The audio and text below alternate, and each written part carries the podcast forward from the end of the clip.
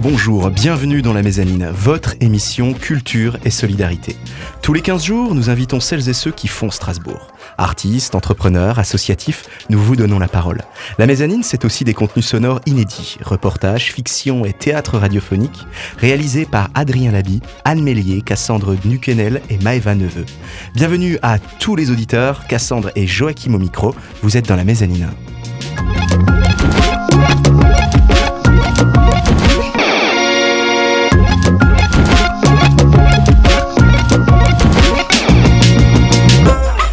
Cette semaine, dans la mezzanine, nous avons le plaisir de recevoir Isabelle Lebel, comédienne, et Patrice Lebel, metteur en scène du théâtre populaire de la Petite France. Une compagnie strasbourgeoise de théâtre. Leur dernière création, Caligula, une pièce d'Albert Camus, mise en scène par Patrice Lebel, s'est jouée sur les planches du théâtre du Cube Noir du 2 au 9 juin dernier à Strasbourg. Isabelle, Patrice, bonjour. Bonjour. Bienvenue dans la mezzanine. Bonjour Cassandre. Bonjour. Alors Isabelle Patrice, quel a été votre parcours jusqu'au théâtre populaire de la Petite France? Vous voulez parler de avant le théâtre populaire de la Petite France? Oui, voilà, tout à fait, tout à fait, ouais, tout à fait. Enfin- Jusqu'à cette expérience-là. Jusqu'à cette expérience. Ouais, ouais, ouais. Euh, donc euh, tous les deux, euh, on, on s'est rencontrés au théâtre de la Petite France. Dans les années 80, moi je suis rentré au théâtre de la Petite France en 1987, donc c'est pas hier. Et Patrice euh, a été muté dans, en, en Alsace en 88. Ouais, c'est ça. est, ar- voilà, est arrivé au théâtre de la Petite France en 89. Et c'est, c'est le lieu de notre rencontre. Donc le théâtre, déjà, c'est un lieu de rencontre de gens qu'on a, qu'on aurait sans doute pas l'occasion de rencontrer ailleurs. Et quels ont été ses premiers pas? Dans ce théâtre populaire de la Petite France Il y a donc du coup fort longtemps. Il y a fort longtemps. Alors, euh, Isabelle donc on n'a pas la même expérience. Moi, Mhm. Moi-même, je suis arrivée au théâtre euh, un petit peu par hasard. Je me suis posé la question de ce que j'aimerais faire pour moi.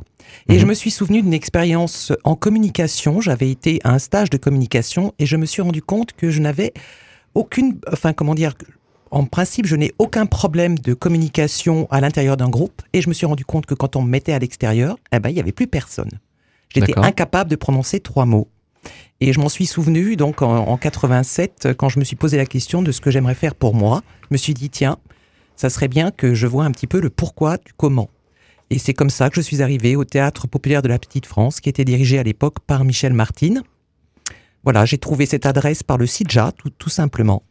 Le, le CIJA Le CIJA. Le CIJA ça vous dit quelque chose? Ah, pas du tout. Centre d'information de la jeunesse euh, d'Alsace. Quelque chose comme ça. Mhm. Peut-être que ça n'existe plus. Mais enfin bon, j'avais, j'avais trouvé euh, les Comédiens du Rhin et le Théâtre Populaire de la Petite France, qui étaient euh, les deux euh, euh, théâtres amateurs sur Strasbourg à cette époque-là. Vous avez découvert ce théâtre sur Internet et vous avez pris la décision. Internet, sûrement pas. Peut-être Minitel. Ah ouais, mais alors vraiment, ça fait longtemps en Ah fait. oui, ça fait très longtemps. Pas si longtemps que ça, mais c'est vrai que nous, on est une génération qui, qui a un peu grandi avec Internet. Du coup, dans sa tête, on se dit oui, Internet, c'est là depuis longtemps. Non, mais c'est oui. vrai, t'as raison.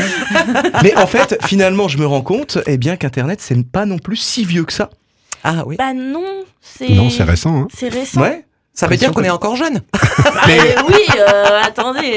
Donc, ok, vous avez découvert le théâtre de la petite, populaire de la Petite France sur Minitel, Isabelle, on est d'accord. 36-15 euh, théâtre populaire. Euh, voilà. et, et- et vous, Patrice, sur Minitel également? Ah non, moi c'était encore euh, bien plus avant. D'accord. Euh, donc moi j'ai fait un atelier théâtre euh, à l'âge de 20 ans et puis ça m'a plu et j'ai j'ai continué. Et je suis arrivé à Strasbourg par le biais de, de mutation parce que je travaillais dans l'administration. Et donc, euh, et c'est là, j'ai fait une recherche aussi en arrivant parce que je, je voulais continuer le théâtre par rapport à ce que je faisais avant. Et puis je suis tombé sur le théâtre populaire de la Petite France en 88. Et c'est là que ben, je, je suis rentré euh, dans, dans ce théâtre qui se trouvait d'ici Grand Rue, dans, dans une arrière-cour. Et puis euh, que j'ai rencontré ben, Michel Martin, le, directeur du, le, directeur du théâtre, et puis Isabelle, qui, qui, qui jouait là déjà depuis un an. Et alors, pourquoi avoir choisi le théâtre populaire de la Petite France? Pourquoi ce théâtre en particulier? Alors moi, moi tout simplement parce que le, le directeur du théâtre de l'époque travaillait dans la même ad- administration que moi et on m'avait, je, je cherchais euh, une troupe Mhm. et euh, on m'a donné, on m'a donné son nom et, et l'adresse du théâtre. Donc je suis allé. D'accord, donc c'est la première proposition finalement qu'on vous a faite et vous y êtes allé. Tout à fait. Et vous, Isabelle?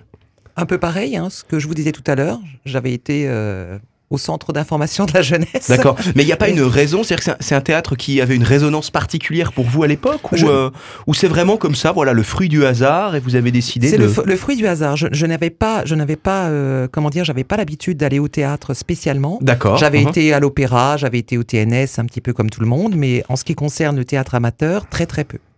Et euh, vraiment, c'est le fruit du hasard.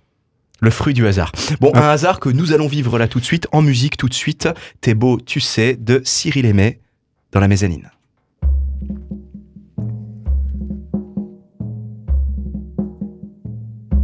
T'es beau, tu sais, et ça s'entend lorsque tu passes. T'es beau, c'est vrai, j'en suis plus belle quand tu m'embrasses. Je te dessine du bout des doigts, ton front, tes yeux, tes yeux, ta bouche. Comment veux-tu dessiner ça? La main me tremble quand j'y touche. T'es beau, mon grand. Et moi, vois-tu, je suis si petite. T'es beau tout le temps. Grandit quand j'en profite.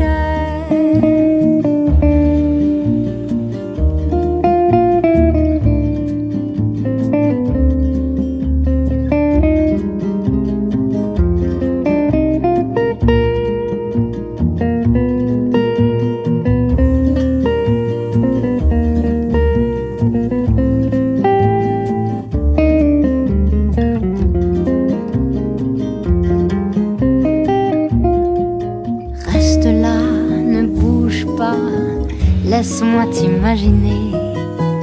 T'as l'air d'être l'été, celui qui pleut jamais. Reste là, ne bouge pas, laisse-moi quand même t'aimer. Je ne peux même pas penser que je te méritais. T'es beau, tu sais.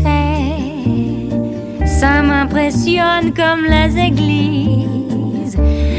Beau, c'est vrai. Jusqu'à ta mère qu'en est surprise. Tu me réchauffes et tu m'endors. Tu fais soleil, tu fais colline. Viens contre moi, il pleut dehors. Mon cœur éclate dans ma poitrine. T'es beau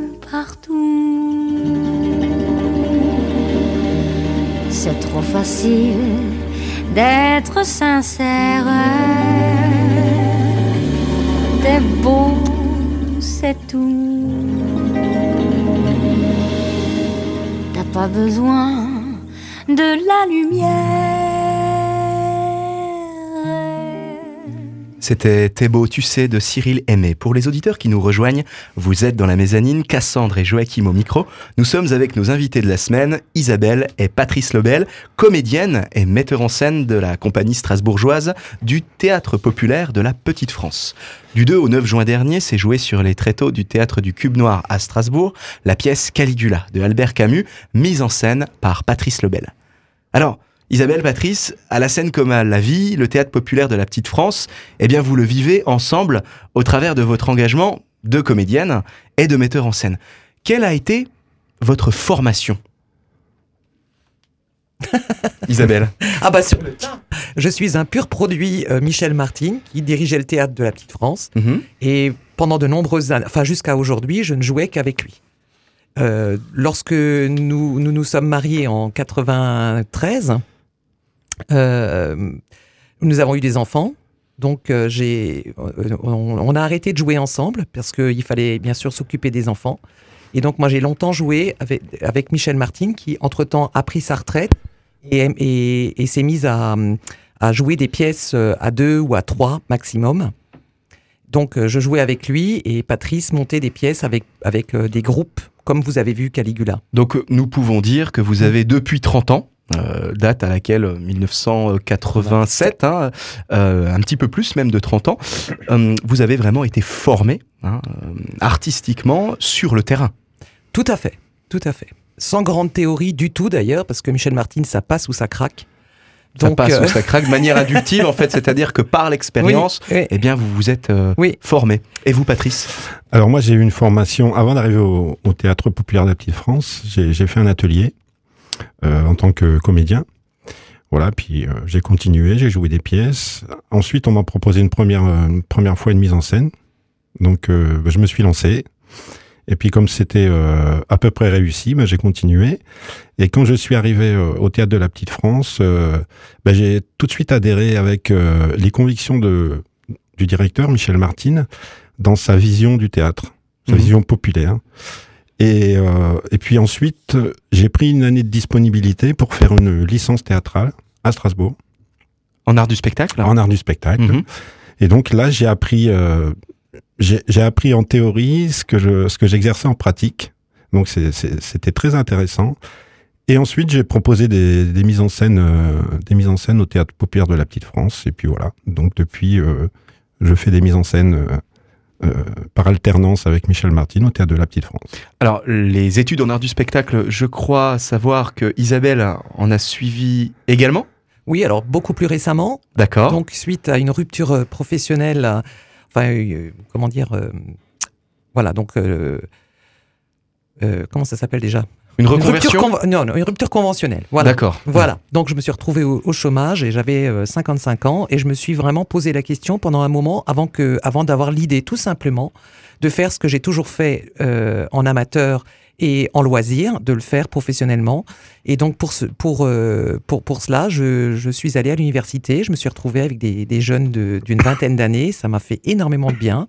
Donc en licence, euh, en licence de théâtre, j'ai appris beaucoup de choses théoriques euh, donc euh, suite à la pratique que j'ai pu avoir et euh, ça m'a permis d'ouvrir un atelier de théâtre et, et donc euh, de voir euh, effectivement le, tous les bienfaits que ça que ça peut euh, que ça peut engendrer euh, voilà sur les personnes. C'est super rigolo. En fait, je crois qu'on sur le, le- le studio aujourd'hui, on sort tous de la fac de Strasbourg. C'est génial. De, de la fac d'art du spectacle de Strasbourg. spectacle de Strasbourg. Ouais, on a tous fait, on a tous fait, on est tous passés par là, On par est cette tous passés formation-là. par là. Voilà. Et Ouais, Patrice en très bien. 93 hein, donc ça fait un bail hein, quand même. Quelque part, on est un petit peu de la même famille en fait. Voilà. Bah, tout à fait, oui. Même famille euh, universitaire. Voilà. C'est beau. C'est beau. Et puis c'est vrai que ce, ce dialogue-là est intéressant parce que j'entends quand même, euh, Isabelle, que voilà, vous êtes formée de manière vraiment euh, inductive, donc par l'expérience sur le terrain pendant 30 ans euh, dans la compagnie du théâtre populaire de la Petite France. Et du coup, eh bien, vous avez récemment euh, quelque part complété, ouverte euh, cette expérience, euh, cette formation pratique par quelque chose de plus théorique à l'université. Ça a dû quand même être une expérience enrichissante, n'est-ce pas? Ah oui, oui. Ah, c'est le moins qu'on puisse dire. euh, ça m'a vraiment ouvert euh, l'esprit et ça m'a surtout conforté parce que c'est pas évident quand on, a, quand on part de rien euh, de, de, de- comment dire de, de- de s'affirmer. Euh, Isabelle, Patrice, je vous propose eh bien, de nous ouvrir l'esprit. Tout de suite, la chronique culture de Cassandre. Mezzanine, votre rendez-vous culture et société. Et oui, chers auditeurs, je suis enfin de retour pour vous jouer un mauvais tour. Après un combat acharné, j'ai réussi à mettre KO mon angine à coups d'attaque, combo doliprane et pistolet à grog. Et si je vous dis bonjour avec le slogan de la Team Rocket, ce n'est pas un hasard, car aujourd'hui je vais vous parler du film Pokémon Détective Pikachu. Oui, j'ai voulu mixer jeux vidéo et cinéma aujourd'hui. Ah. Mais il est sorti ce film? Mais bien sûr qu'il Ah est bon? sorti. Quand? Je- Il est sorti début mai Début mai Mais Joachim Ah bah d'accord, bah, je ne l'ai pas vu, excuse-moi Cassandre, je ne l'ai pas vu. Alors normalement, il est peut-être encore au cinéma, t'as encore un peu de temps pour aller le voir. Bah, euh, euh, Patrice, Isabelle, vous l'avez vu? Non. Non. Ah bah voilà, bah alors euh, justement, Ah, ça, non, ça mais nous donne envie de t'écouter, ça nous donne envie de t'écouter. Donc pour les non-gamers de notre émission, vous devez être un peu perdus. Mais c'est quoi Pokémon? C'est une série mythique de jeux vidéo dont le tout premier est sorti en 1996 au Japon. Et un peu plus tard euh, en Europe. J'ai plus la date, désolé. Dans ce jeu, nous jouons un dresseur dont le but est de capturer de et de dresser, capturer et dresser de petits animaux qui s'appellent des Pokémon afin de les faire combattre contre d'autres petits Pokémon et ainsi vaincre des champions d'arène et gagner des badges afin de devenir maître Pokémon. Bon, dit comme ça, ça a l'air horrible, mais Pokémon est vraiment un jeu très intéressant de par sa stratégie, sa réflexion, mais aussi des thèmes qu'il peut aborder. Bref. Si je devais vous en parler en détail, on aurait pour deux heures. Donc je vais pas m'étaler parce que sinon euh, Joachim il va pas être content parce que euh, mon truc va, de- va durer deux heures. Oh, mais c'est la dernière émission, vas-y, déborde. Ok, déborde. alors c'est parti. non, non. euh, et vraiment, euh, je vous conseille, si vous aimez un peu les jeux de stratégie, euh, de gestion un peu, euh, je trouve que Pokémon est, est super bien. Mais, enfin bref, je, je diverge. si je devais vous... donc, bref, je me... Revenons donc à Détective Pikachu. Oui, euh, le, le plus important Le finalement. plus important. En fait, c'est le premier film live de la licence qui, à ce jour, n'avait réalisé que des dessins animés en série ou alors des grands films d'une heure ou deux heures pour aborder cet univers. Donc, dans ce film, on suit l'histoire de Tim, un jeune garçon qui apprend la disparition de son père. Il va alors rencontrer Pikachu, un Pokémon qui parle parce que, étrangement, peu de Pokémon savent parler comme nous, et euh, qui était le compagnon de son papa. Donc ces deux derniers décident de s'associer et d'enquêter sur cette étrange disparition qui semble liée à un autre Pokémon. Tan, tan, tan, le suspense Alors, avant toute chose, le film respecte vraiment bien l'univers de la licence. Les Pokémon sont bien intégrés au monde et c'est pas surprenant de les voir alors que les Pokémon, on a toujours l'habitude de les voir en version dessin animé ou en version euh, virtuelle. Et là, bon, c'est toujours une version virtuelle, bien sûr. Les vrais Pokémon n'existent pas dans la vraie vie, à mon grand désespoir. Mais euh, ils sont faits de manière très réaliste et euh, ça marche plutôt bien. Et en plus, dans ce film, ils respectent des idées qui, que, qu'ont lancé les jeux vidéo. On a par exemple des carapuces, donc des Pokémon de type eau, qui vont s'associer pour devenir, enfin, pour travailler avec les pompiers, ou encore des macogneurs, Pokémon combat, qui se retrouvent à travailler sur des chantiers ou à la circulation, comme on retrouve dans certains jeux.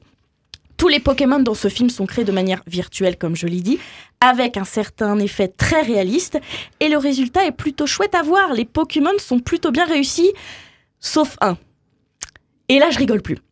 Non, mais parce qu'il y en avait un qu'il fallait pas rater. Le Pokémon qui est juste pour moi le Pokémon le plus mignon, toute génération confondue. Le seul que je connais, Pikachu. Non, j'ai Ah bon nommé Rondoudou. Rondoudou. Est-ce que vous savez qu'est-ce que qui c'est est Rondoudou?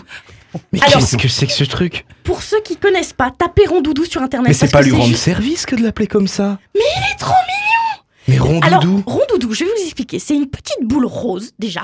Euh, elle a des, des oreilles de chat et des grands yeux bleus. Et il est absolument adorable. Tellement mignon à regarder. Et ben, dans le film, c'est... euh, c'est- comment vous dire? C'est un mixte entre un James Brown moche et un chewing-gum. Et ça, je suis désolée, je peux pas laisser passer ça parce que... Bon, c'est c'est une sale bête. hein. En fait, Poké, euh, Rondoudou, si vous voulez, euh, il aime beaucoup chanter. Mais le problème, c'est que c'est un Pokémon de type fée, ce qui fait que quand il chante, il endort les gens. Donc, tu peux pas t'empêcher de dormir. Du coup, quand il voit que tu dors, il s'énerve et il t'écrit sur la face. C'est ça le rondoudou. Mais il est tellement mignon que tu, tu peux pas lui en vouloir. C'est absolument adorable. Et ben dans le film, il est dégueulasse. Il est pas beau. Et, et je, je suis désolée. euh, bon. Je me concentrerai quand même en vous parlant de Pikachu, le Pokémon principal que seul Joachim connaît. Bon, Ah Bah oui, c'est le plus célèbre en même temps, Pikachu. mais bon, quand même, euh, t'en connais aucun? Ah, pff, Non. Enfin, désolé, je, je- je culpabilise un peu, hein, mais Non, mais attends. Bon, ça, au moins tu connais Pikachu. voilà. Donc, euh, je- C'est difficile de ne pas le connaître. Ah oui, c'est difficile de pas le connaître. Donc, le Pokémon principal du film, qui lui, par contre, est vraiment très bien réussi. Il est tellement mignon, l'effet est saisissant. On a tellement envie de le caresser pendant tout le film. Il a l'air tellement tout doux et tout pelucheux que je suis à deux doigts de créer le même en peluche. Vraiment. Mais euh, au-delà de ça, on a aussi sa voix qui est doublée par Ryan Reynolds, qui marche plutôt bien, notamment au niveau de l'humour. Et puis j'ai bien aimé le décalage qu'il y avait entre euh, le Pikachu qu'on connaît, c'est-à-dire avec sa voix trop, trop mignonne, qui fait des pika-pika, qui est absolument adorable, et Ryan Reynolds, qui donc l'interprète de Deadpool. Donc c'est un anti-héros dans Marvel qui a un humour euh, très cru, on va dire. Et euh, Patrice a l'air d'accord. Ah oui, tout à fait, oui. Ah oui, bon, oui. c'est moins qu'on puisse dire. c'est moins qu'on puisse Grand fan de Bar- Marwell. Ah, Marvel Marwell Marvel Marwell, ça fait un peu effet fromage du Nord, Oui, comme oui, ça. c'est ça. C'est c'est pas tout. Mais c'est- oui, mais- ça fait pas très Iron Man, C'est- quoi. C'est Patrice Ah ouais, ouais, ouais. Donc comme je disais, l'effet, l'e- l'effet est vraiment très drôle. Tu vois cette, petite boule de poil qui est toute mignonne, toute gentille, et à côté de ça, elle, a la voix de Ryan Reynolds qui a un humour un peu, cru parfois. Bon, moins dans le film, mais euh, vraiment, je trouve que le, le décalage marche très bien.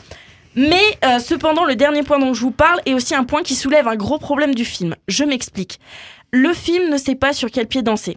Pour moi, il sait pas à qui s'adresser. Est-ce qu'il s'adresse aux enfants pour faire découvrir à la nouvelle génération Pokémon ou est-ce qu'il s'adresse aux grands enfants que nous sommes nous, à savoir les anciens qui ont grandi avec Pokémon? Bah voilà tout le problème du film. Euh, Très souvent, les deux s'opposent, ce qui casse un peu le rythme et un peu le scénario. On a par exemple des thèmes très matures comme la relation parent-enfant, l'exploitation des animaux ou même parfois certaines blagues de Pikachu. Et à côté de ça, on a des trucs plutôt niais avec des, méchants aux ambitions et la volonté digne d'un mauvais épisode de Totally Spice, quoi. Donc, euh, bon, c'est dommage. J'aurais aimé plus de maturité dans ce film, un peu comme comme dans les films de studio Ghibli, qui eux savent autant s'adresser aux enfants qu'aux adultes dans un seul film. Je prends un exemple, je sais pas, Totoro ou Princesse Mononoke. Non, Princesse Mononoke c'est plus pour les grands. On va prendre Totoro ou par exemple Pogno sur la falaise, qui sont des films qui peuvent autant toucher les adultes comme les enfants. Eh ben, euh, monsieur le réalisateur, euh, si tu m'entends, euh, va voir les studios Ghibli. Ou, enfin, je pense que tu les connais, mais tu peux t'en inspirer pour tes prochains films, ça serait pas mal. Bon après, c'est un réalisateur qui a aussi fait Gang de requins, qui a travaillé avec des films de Jack Black, donc je pense qu'il a quand même les capacités. Euh, je ne m'inquiète pas pour lui. voilà le problème de Pokémon. Comme c'est une licence qui touche à présent toutes les générations, il serait temps qu'on se rende compte que ça ne concerne pas que les enfants, et des fois, un peu de maturité, ça serait bien. Notamment dans les séries de dessins animés Pokémon, où parfois c'est vraiment l'hécatombe du fun et de la maturité.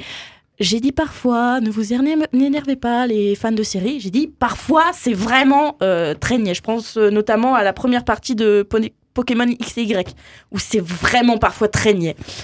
Mais malgré tout, je trouve que c'est un film qui s'en sort plutôt bien. Malgré cette opposition, le film est plaisant à regarder, notamment le combat final que j'ai trouvé super impressionnant niveau effets spéciaux, et surtout la lumière du film qui accentue vraiment cette ambiance jeu vidéo qui rappelle un peu, euh, un peu l'ambiance qu'il y a eu dans le... Ah mince, j'ai plus le... Ah si, euh, euh, Battle Angel. Un, un film qui est sorti il y a pas très longtemps, qui est super chouette, il y a un peu la même ambiance. Et certains disent aussi que ça fait une ambiance un peu à la Blade Runner, donc c'est un peu, c'est agréable à regarder. En un mot, c'est beau à regarder. Ainsi se termine cette critique de Détective Pikachu. Donc si ça te tente, chope ta casquette et tes Pokéballs et va le voir. Mezzanine, prenez de la hauteur. C'était la chronique culture de Cassandre. Vous êtes dans la mezzanine pour votre émission Culture et Solidarité. Cassandre et Joachim au micro. Nous retrouvons nos invités de la semaine, Isabelle Lobel, comédienne, et Patrice Lobel, metteur en scène de la compagnie strasbourgeoise du théâtre populaire de la Petite France. Votre dernière création, Caligula d'Albert Camus, s'est jouée sur la scène du théâtre du Cube Noir du 2 au 9 juin dernier à Strasbourg. Alors, dans un article que vous nous avez fait parvenir, Patrice Isabelle, quelques lignes esquissant les orientations du théâtre populaire de la Petite France ont particulièrement retenu notre attention? Je cite Franchement orienté vers un répertoire de création, le théâtre populaire de la Petite France n'a pas failli à sa mission depuis plus de 30 ans. Proposer à Strasbourg et dans le département du Bas-Rhin un théâtre populaire de divertissement et de réflexion. Fin de la citation. Alors, Isabelle, Patrice, de quel théâtre populaire de divertissement et de réflexion s'agit-il? Alors, c'est un peu le- la marque de fabrique hein, du théâtre populaire de la Petite France. Euh, c'est un théâtre de création parce que son, son président euh, écrivait des, pièces. Et donc, euh, moi, j'ai adhéré tout de suite à ça, puisque on essaye au théâtre de la Petite France soit de d'écrire des pièces, soit de prendre des pièces déjà connues ou des auteurs connus et les rendre euh, euh, populaires, c'est-à-dire euh, pour certains auteurs ou certaines pièces, pour les rendre moins plus abordables. Alors on rejoint en fait là tout à fait la, problématique déjà soulevée par Cassandre dans le cadre de sa chronique culture. Comment faire quelque part avec les classiques hein, pour les adapter pour qu'ils nous parlent aujourd'hui Et ça c'est une question eh bien, que de nombreux groupes de musique doivent se poser également. Et justement tout de suite c'est la fille du chat noir de Mahat Mata dans la mezzanine. Elle est toujours à la bourre, la fille du chat noir Avec sa petite gueule d'amour, toujours à nous égare C'est quand s'étonne quand on est trop bavard Après deux, trois verres de rhum, la fille du chat noir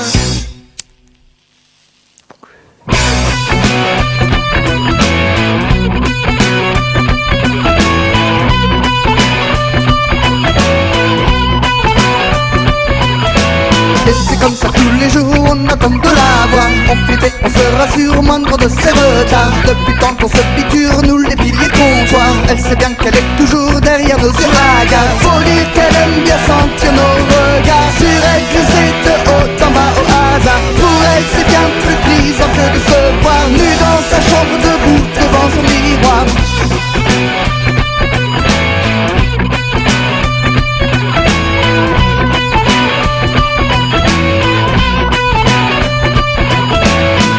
Tous un jour promis la lune qu'elle espoir? Car on a beau lui faire la cour, à chaque fois elle se marre. Elle sait que tous nos beaux discours ne sont que des miroirs. Aux alouettes Car le soir on finit tous au radar Faut dire qu'on s'en fout bien tous de savoir. Si l'un de nous sera heureux peinard L'homme de sa vie et si c'était un cauchemar Tout ce qu'on c'est encore et toujours boire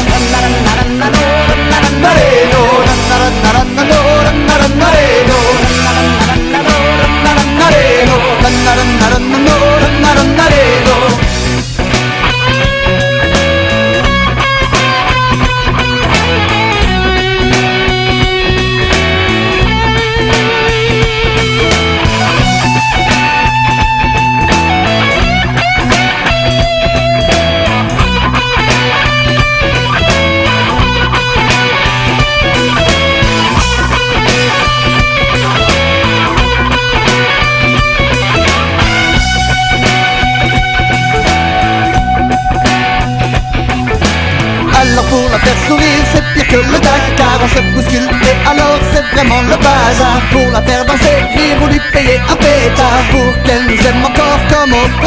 premier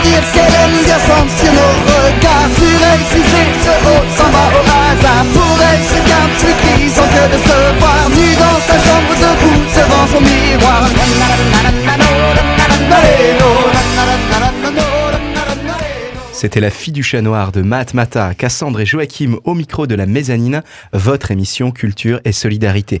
En compagnie de Isabelle et Patrice Lebel de la troupe du théâtre populaire de la Petite France.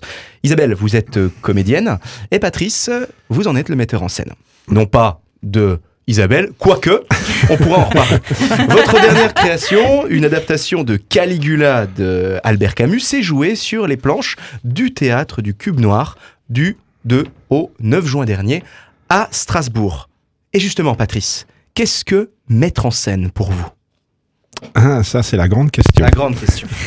Alors, mettre en scène, c'est euh, c'est mettre en bouche. Enfin, c'est Mettre en scène, c'est mettre en bouche.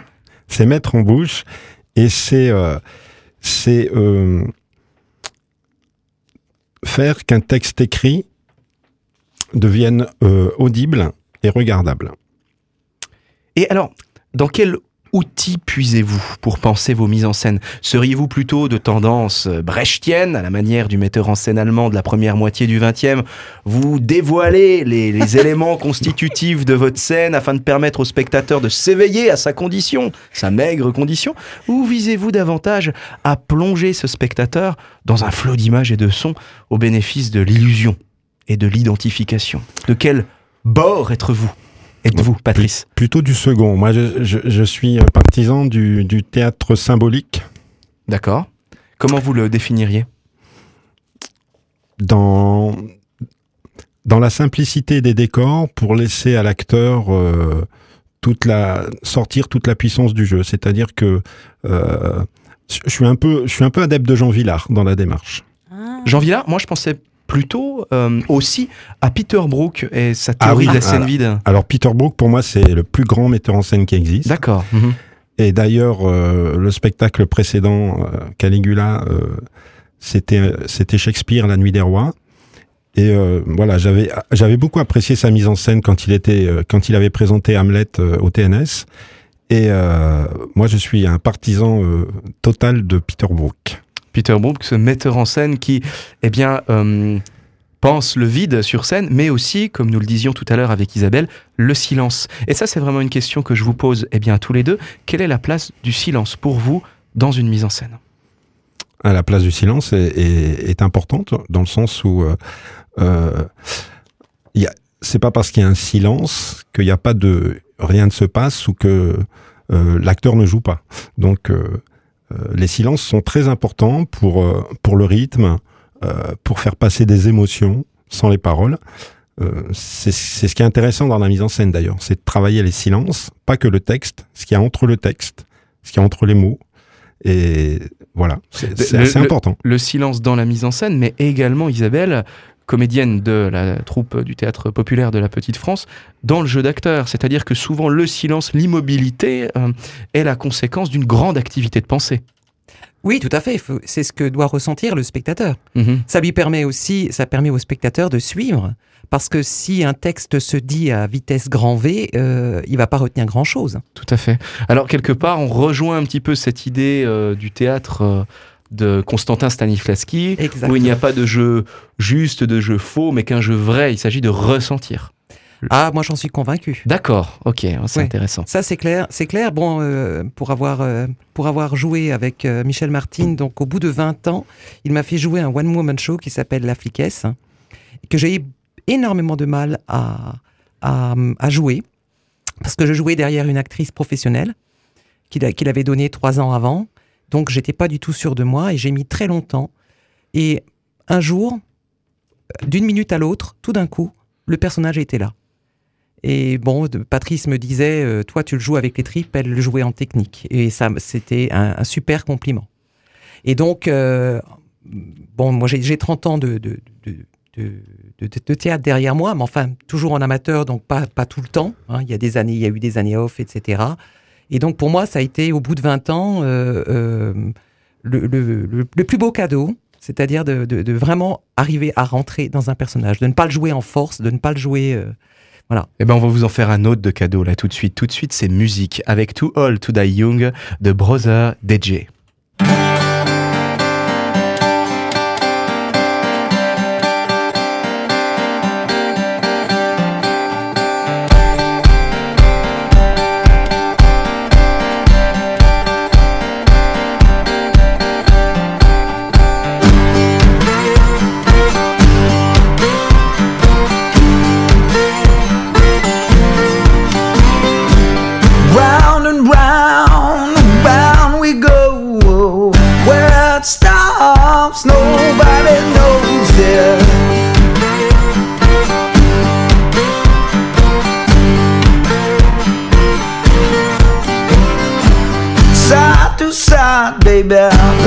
And forth. God above and the devil below you.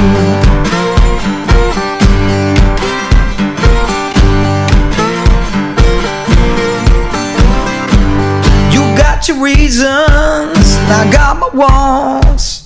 Still got that feeling, but I'm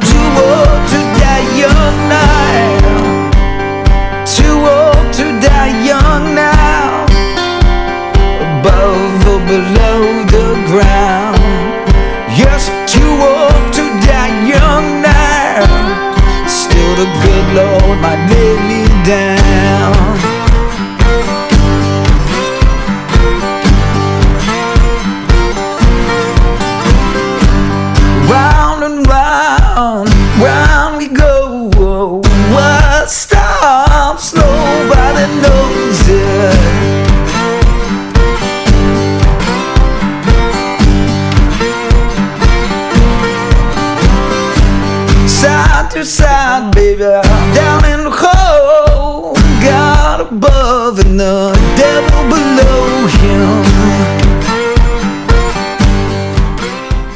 C'était Too Old to Die Young de Brother DJ. Pour les auditeurs qui nous rejoignent, vous êtes dans la mezzanine. Cassandre et Joachim au micro, nous sommes avec nos invités de la semaine, Isabelle et Patrice Lobel, comédienne et metteur en scène de la compagnie strasbourgeoise du théâtre populaire de la Petite France. Du 2 au 9 juin dernier s'est joué sur les tréteaux du théâtre du Cube Noir à Strasbourg la pièce Caligula de Albert Camus, mise en scène par Patrice Lobel. Patrice, pourquoi avoir choisi de monter le Caligula de Albert Camus Encore une bonne question.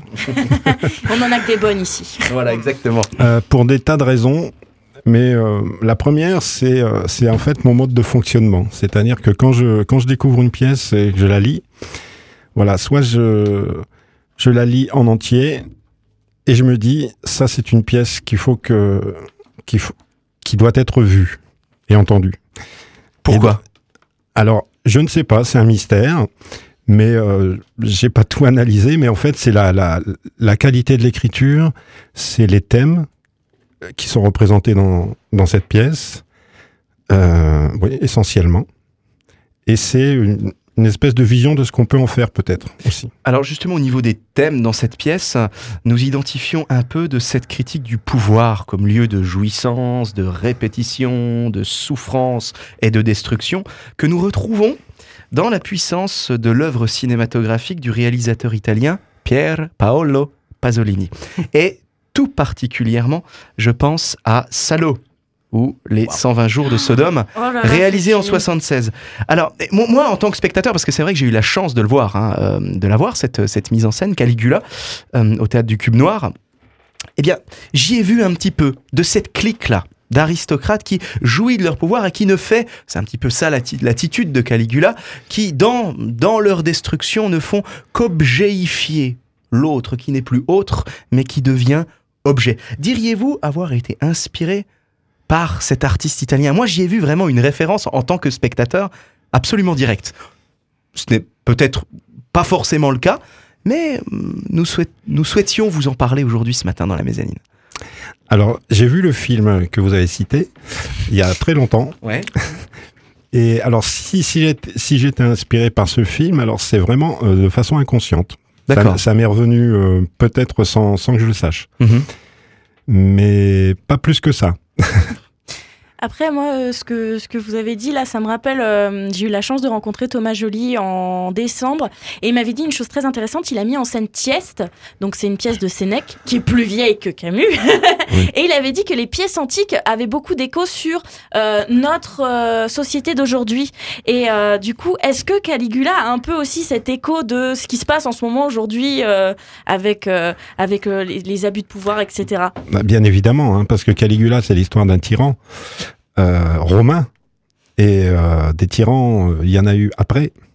Et il y en a toujours. Donc, oui, il y a un écho, il y a un écho très moderne. C'est aussi d'ailleurs une des raisons pour laquelle j'ai eu envie de monter cette pièce, parce que c'est une pièce moderne, même si elle a été écrite en 1940, enfin en 39, puis après en, en 44, reprise en 44. Euh, c'est très moderne par, par les thèmes abordés. Mais alors justement, quelles, sont les- ces problématiques soulevées par le, le texte, euh, Caligula de, de- de Albert Camus, celles qui, qui trouvent corps aujourd'hui, celles qui interrogent et qui sont d'actualité pour, notre, pour les hommes contemporains, pour notre époque Bah, c'est c'est, euh, c'est le thème, euh, c'est le thème du tyran, Mhm. de comment il est devenu tyran, en fait, qui est intéressant, et de savoir tout, tout ce qui découle de ça dans, dans la vie des, des autres Mhm. qui tournent autour de, de lui. Mhm. Euh, tout ça, c'était très intéressant, en fait. Mais c'est vrai, et puis on, on y retrouve un petit peu dans, dans, dans cette pièce Cali- Caligula, cette espèce de courage du désespoir, parce que même si effectivement il est pris, le personnage, d'une folie, d'une folie, quelque part, euh, il- il est dans une espèce de forme de discernement euh, absolument terrifiant, ce qui dit, et c'est pour ça qu'il sombre parfois dans le sophisme, et il l'assume, ce qu'il dit est profondément logique. Mais c'est Oui. cette logique contre, contre l'homme, contre l'autre. Mhm. Et je crois Oui. que même c'est dans le texte, ça. Oui, c'est dans le Il, en- texte. il le dit lui-même, hein, Caligula. il, il dit à un moment, il, faut que j'aille au bout de cette logique, même Voilà. s'il se rend compte qu'elle est, qu'elle est pas bonne, et il, il va quand même aller au bout de sa démarche. Et que même donc- s'il avait décroché la Lune, Ah, il d'ailleurs, ne pourrait oui. pas revenir en arrière. d'ailleurs, la séquence où on voit l'acteur euh, euh, poursuivre vrai, euh, la, la lune La qui est oui. représentée avec le faisceau luminaire, luminaire d'une, d'une lampe frontale, voilà, c'est, c'est un moment de, de poésie. Merci pour ça. Et euh, j'ai entendu autour de moi vraiment de- de- des retours très, très, très positifs sur euh, cette scène-là. Merci pour ça. Isabelle et Patrice euh, Lebel, merci de nous avoir rejoints cette semaine euh, dans la mezzanine. Metteur en scène et comédienne du théâtre populaire de la Petite France, une scène à dimension humaine, fondée par Michel Martin en 1974, que vous avez rejoint en- entre 1987, pour vous Isabelle, et 1989, pour vous Patrice. Dans notre société souvent divisée, vous donnez à celles et ceux qui vous accompagnent aujourd'hui dans cette belle aventure théâtrale la possibilité de faire communauté. Pour tout ça, Pour eux, pour nous, merci. Nous espérons vous revoir euh, très vite, alors sur une scène du théâtre, de théâtre ou sur une autre. En tout cas, à bientôt. Un grand merci. Merci à vous. Pour les auditeurs et auditrices qui nous rejoignent, un grand bonjour, vous êtes dans la mezzanine, votre émission culture et solidarité. Tous les 15 jours de nouveaux invités et des contenus sonores inédits réalisés par Adrien Labi, Maëva Neveu, Cassandre Duquesnel et Anne Mélier. Entrepreneurs, artistes, associatifs, toutes celles et ceux qui font Strasbourg, nous vous donnons la parole. Cassandre et Joachim au micro, tout de suite le lab.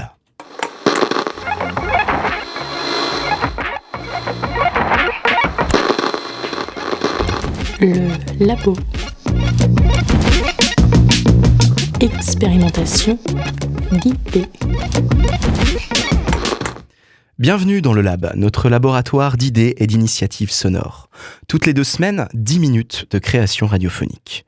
Il y a tout juste un an, les équipes de l'hôpital psychiatrique de Rouvray terminaient une grève de la faim de 18 jours.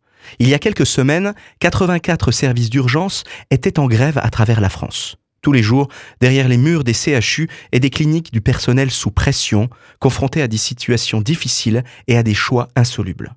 C'est à eux qu'Anne Mélier a souhaité donner la parole. Tout de suite, parole de soignant. Être interne aux urgences, ce n'est pas seulement soigner, c'est aussi gérer des flux, trouver des places dans les services pour des patients qui nécessitent une prise en charge. Mais souvent, les lits sont pleins, il faut attendre. Marie, 25 ans, se souvient d'un patient pour qui ce fut long. Plus de 48 heures sur un brancard et deux jours à batailler pour le faire admettre.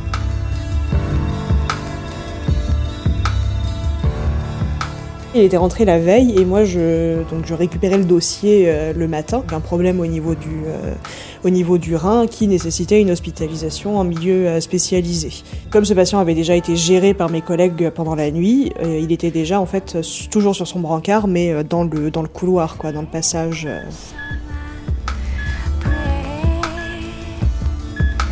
Je l'ai examiné effectivement et ensuite j'ai rappelé, bah, j'ai rappelé assez rapidement dans la matinée le service de néphrologie pour savoir si euh, ils avaient potentiellement de la place pour cette personne-là euh, pendant, euh, pendant la journée. On m'a dit que il était prévu de faire admettre ce patient sur la journée, que là en fait c'était encore un petit peu compliqué pour eux de se prononcer parce qu'en général les décisions sont prises plutôt en fin de matinée. Donc là, comme j'avais rappelé, je sais pas, il devait être euh, 10 heures. On m'a conseillé de rappeler vers, euh, vers midi, voire en début d'après-midi pour qu'ils aient l'état de leur lit exact et qu'ils sachent si oui ou non ils pouvaient prendre euh, ce patient en charge.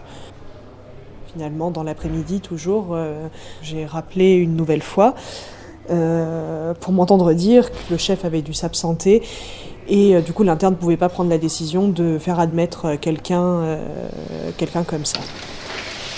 J'ai attendu et finalement deux heures plus tard j'avais encore pas de nouvelles euh, de, de la néphrologie. Donc je me suis permise de rappeler euh, de nouveau et c'était bientôt en fait on arrivait à la fin de ma journée, il devait être à peu près 18 heures. C'est là que l'interne de néphrologie m'a expliqué que bah en fait euh, finalement non, il allait pas y avoir de place pour mon patient que tout leur lit était pris. Euh, J'ai demandé à l'interne de néphrologie si finalement un hébergement dans un autre service de chirurgie pouvait être euh, possible pour ce patient. Donc évidemment, ça suppose que ce soit des patients qui soient euh, parfaitement stables. Euh, L'interne de néphrologie me dit que euh, oui, pourquoi pas, et me demande si euh, s'il peut quand même appeler appeler son chef pour faire confirmer euh, ça. Et quand je rappelle l'interne de néphrologie pour lui dire que il n'y a pas de problème, j'ai vu avec la gestion des lits, il a bien une place à cet endroit-là. Euh, il m'explique que finalement il a vu avec son chef et que euh, l'état du patient lui semble trop grave pour euh, pouvoir être euh, placé dans, dans cette unité-là et qu'il lui fallait même une place en soins intensifs.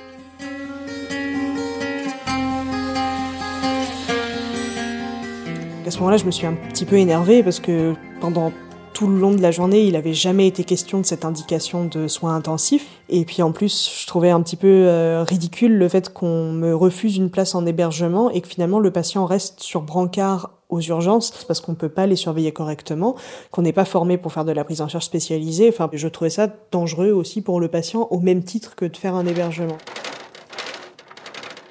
Donc il était... euh, il était déjà là depuis donc euh, bah, la nuit, la journée. Il allait passer une nouvelle nuit. Enfin, je savais vraiment pas quoi lui dire. D'autant plus, il est resté très très calme. J'aurais presque préféré vraiment qu'il s'énerve parce qu'au moins, je, tout ce que j'avais à lui dire, c'est qu'il allait passer une nuit de plus aux urgences avec tout le, le passage. Enfin, bon, en gros, il allait pas dormir, quoi. C'était, c'était clair et net. Suis arrivée le, le, matin. Le médecin qui était de garde pendant la nuit, en fait, donc au moment où il a parlé de ce patient, dont je savais qu'il était euh, évidemment toujours là, évidemment, il avait développé tout un pan de la prise en charge médicale pendant la nuit que bah, moi je n'avais pas fait sur la journée. Et je, m'en suis voulu un petit peu sur le coup. Je me suis dit, bah oui, j'aurais pu euh, avancer un petit peu les choses. Et en même temps, j'avais été tellement occupée avec cette euh, prise en charge vraiment administrative où il s'agissait tout bêtement de trouver un endroit pour que mon patient puisse dormir tranquille que bah, je m'étais pas du tout préoccupée du médical. Ouais, je, ça m'avait laissé vraiment le, le goût de, enfin, ouais, un, goût très amer et puis je, surtout l'impression de ne pas avoir fait mon travail euh, correctement. À 14 heures, quand j'ai euh, quand j'ai euh, quand j'ai repris ma, la journée, euh, il a fini par avoir une place en soins intensifs de néphrologie comme comme annoncé la veille. Il a attendu entre 48 et 72 heures, donc ça, ouais, deux nuits complètes et, euh, et une journée et demie, quoi. Donc c'était une situation malheureuse qui euh, qui n'est pas unique euh, par les temps qui courent et parce que les, services sont surchargés et que l'hôpital est plein. On n'a plus on n'a plus assez de lits pour pour héberger tout le monde et il va il va finir par y avoir des décès aux urgences sur brancard avant même que les gens puissent être hospitalisés dans les services adaptés.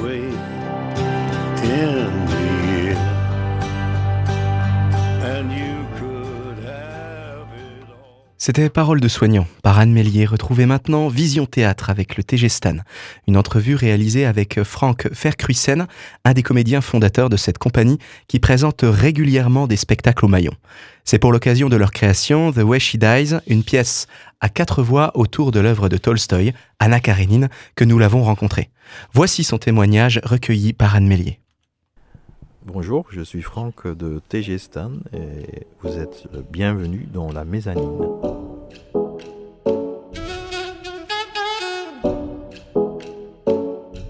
Bonjour à tous, vous voilà dans le dernier épisode de cet entretien si riche. Nous rejoignons toujours l'un des comédiens fondateurs du TG Stan qui, après nous avoir parlé du groupe, de l'œuvre exprimera ici surtout le lien du texte, de la langue et tout ce qui touche aux mots. Pour un théâtre plus proche de nous, je lui laisse la parole. Pour vous montrer comment les mots influencent vraiment le vécu de, quelque chose. Quoi. La, dernière phrase, de, avant qu'elle meure, dans toutes les langues, c'est la bougie s'éteint, la bougie qui représente sa vie s'éteint, dans toutes les traductions, donc aussi en anglais, au portugais, en néerlandais, en russe et en français, c'est la lumière.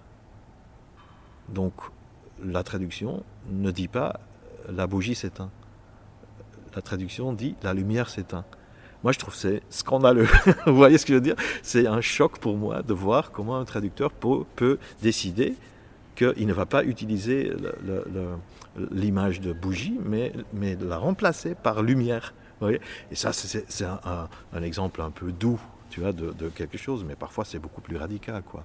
Parfois c'est la, différence entre oui et peut-être, ou non et peut-être, vous voyez, vraiment, radicalement comme ça. Et donc on peut vraiment faire, mais, mais chez vous, elle meurt différemment, quoi, mais c'est incroyable, vous voyez. Et ça, c'était un peu un sujet euh, quand même très important dans cette création et, et, on espère que les surtitres ne sont pas seulement chiants, que c'est pas seulement, tu vois, il faut avoir, il faut lire beaucoup, tu vois, mais que c'est un peu plus, plus, plus excitant. Bah, je sais que personnellement, il y a un moment donné où j'ai oublié de lire les, su des, les surtitres. je me suis juste laissée, et pourtant je ne comprenais pas grand-chose, mais j'ai presque oublié. Et du coup, euh, qu'est-ce que cela fait en tant que comédien? Qu'est-ce que cela fait de jongler avec plusieurs langues en plein jeu? Est-ce que ça entraîne un autre travail euh, de, de, pensée ou de, de suivre le texte? Oui, bien sûr, oui. Euh, faut dire que nous faisons partie euh, d'une communauté linguistique très très petite. Ça veut dire que l'autre langue est présente dans notre réalité du début de notre vie en fait. Je parle des, des néerlandophones maintenant.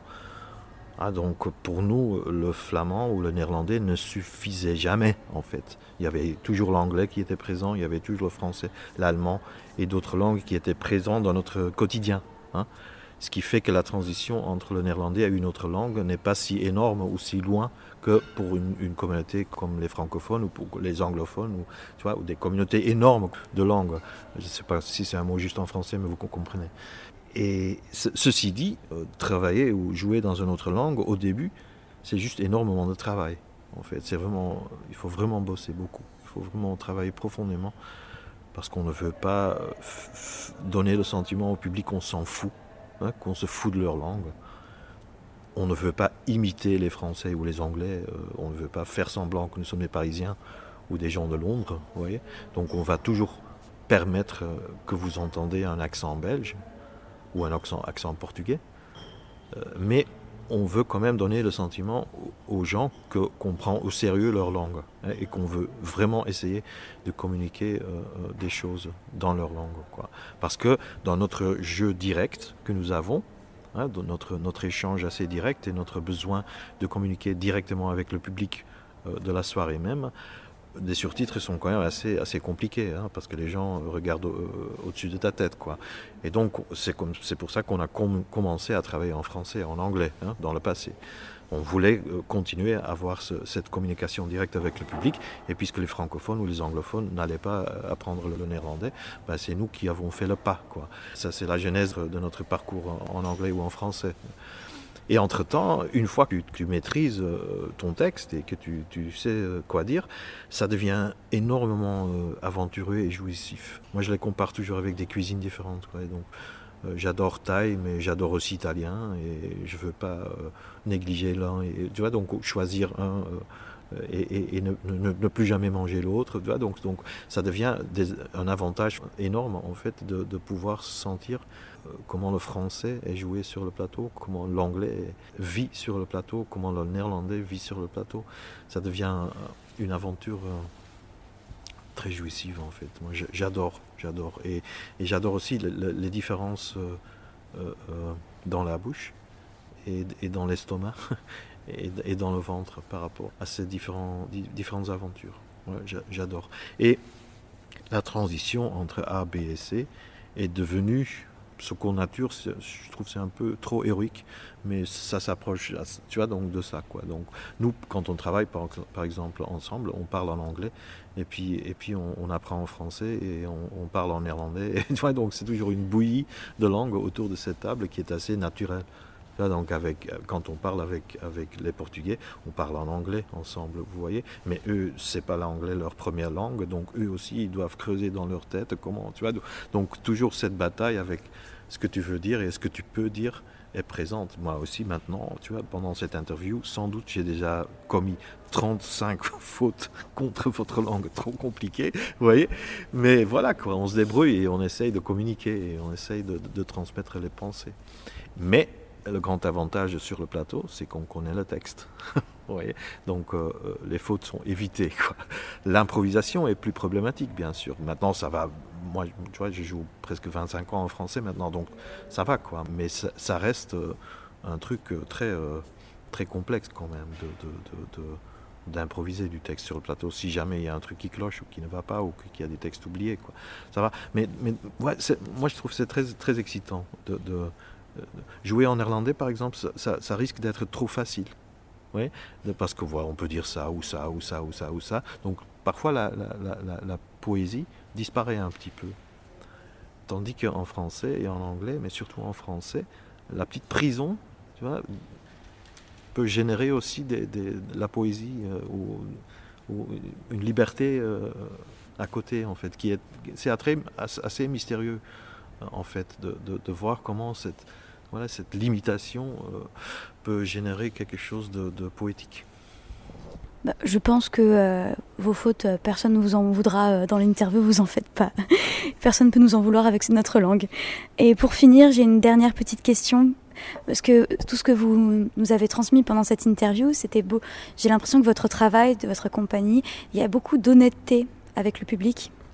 Et du coup, je voulais savoir, vous n'hésitez pas à vous changer à la vue du public. Est-ce que c'est votre manière de montrer un théâtre sans filtre et sans illusion, justement, pour les spectateurs Oui, oui, oui, oui, je suis tout à fait d'accord.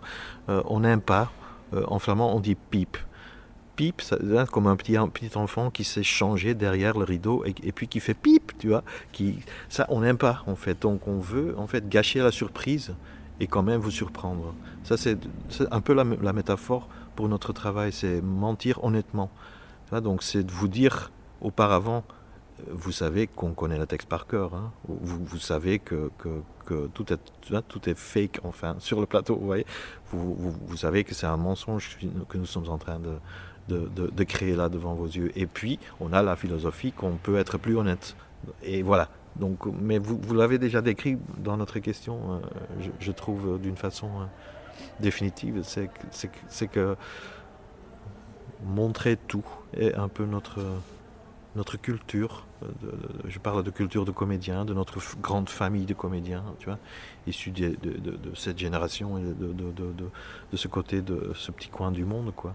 C'est être là quand le public est là, euh, ne pas disparaître et apparaître dans un autre costume et, faire oh, tu vois, oh, oh, tu vois, et donc apparaître avec une moustache tout à coup. Ça, on, a toujours im- immédiatement l'envie de, de détruire ça et, de, montrer euh, euh, l'arrière quoi du décor, pas l'illusion romantique un peu faux. Voilà, c'est pas un jugement, hein. c'est pas il faut faire ça comme ça, mais c'est juste une explication comment nous le faisons. Alors pour, euh, pour vous, c'est l'envers du décor qu'on dit particulièrement nous les Français. C'est le montrer l'envers du décor. Qu'est-ce que j'ai dit L'arrière, c'est ça Et c'est sur ces belles paroles que je vais vous remercier de m'avoir accordé un peu de votre temps. Avec beaucoup de plaisir. Ainsi s'achève notre entretien avec Frank Verkreusen. Il ne vous reste plus qu'à rester attentif à leur prochaine venue dans notre belle ville pour partager avec eux des textes et surtout une jolie sincérité sur le plateau. C'était Vision Théâtre avec le TG Stan par Maëva Neveu en exclusivité dans la mezzanine. Et pour aujourd'hui, justement, eh bien la mezzanine, c'est déjà fini. Mais avant toute chose, Cassandre. Oui Tu pars où en vacances? Moi? Ouais. T'as coupé mon Ah, j'ai attends, je t'ai coupé ton micro. coupé mon micro. Ah, c'est le 5, hein, J'ai voilà. pas le droit de parler. Ah, si, si, si, bon. vas-y, vas-y. Je pars où en vacances? Bah écoute, tout d'abord, je ne vais pas vraiment partir en vacances parce que je vais animer une colo en Angleterre, mais je suis très contente d'aller en Angleterre. Je vais en Angleterre à Margate, dans le Kent. Et après, je vais euh, peut-être à Toulouse et après à, Cyp- à Saint-Cyprien. Un super programme en tout Voilà. cas. Merci Cassandre pour ton travail. Oh, moi je vais voyager un petit peu en Asie. Voilà. Mmh. Oh, Eh oui. Eh oui, oui, oui, oui, voir un petit peu euh, de ce temps de la mousson qui rafraîchit. Merci Cassandre pour ton travail, ta bienveillance et tout ce que tu nous as donné et apporté cette année. Ah. Un grand merci. Eh ben, un grand merci à toi, Joachim, euh, pour euh, ton travail. Et c'était super d'animer cette émission avec toi. Amour sur vos têtes. Bon, quant à nous, avec Cassandre, nous aurons le plaisir de vous retrouver après l'été pour une nouvelle saison de la Mezzanine, votre émission Culture et Solidarité. Tous les 15 jours, nous invitons celles et ceux qui font Strasbourg, artistes, entrepreneurs associatifs, nous vous donnons la parole. La Mezzanine, c'est aussi des contenus sonores inédits, reportages fiction et théâtre radiophonique, réalisés par Adrien Labille, Anne Mélier, Cassandre Duquesnel et Maëva Neveu, que nous remercions d'ailleurs tout particulièrement également pour la qualité de leur travail et de leur implication. Un grand merci également à vous toutes et tous qui nous écoutez. Nous vous donnons rendez-vous en septembre pour le prochain numéro de la mezzanine. Cassandre et Joachim au micro. Nous vous souhaitons un très bel été et n'oubliez pas de vous reposer et de prendre grand soin de vous. À tout bientôt.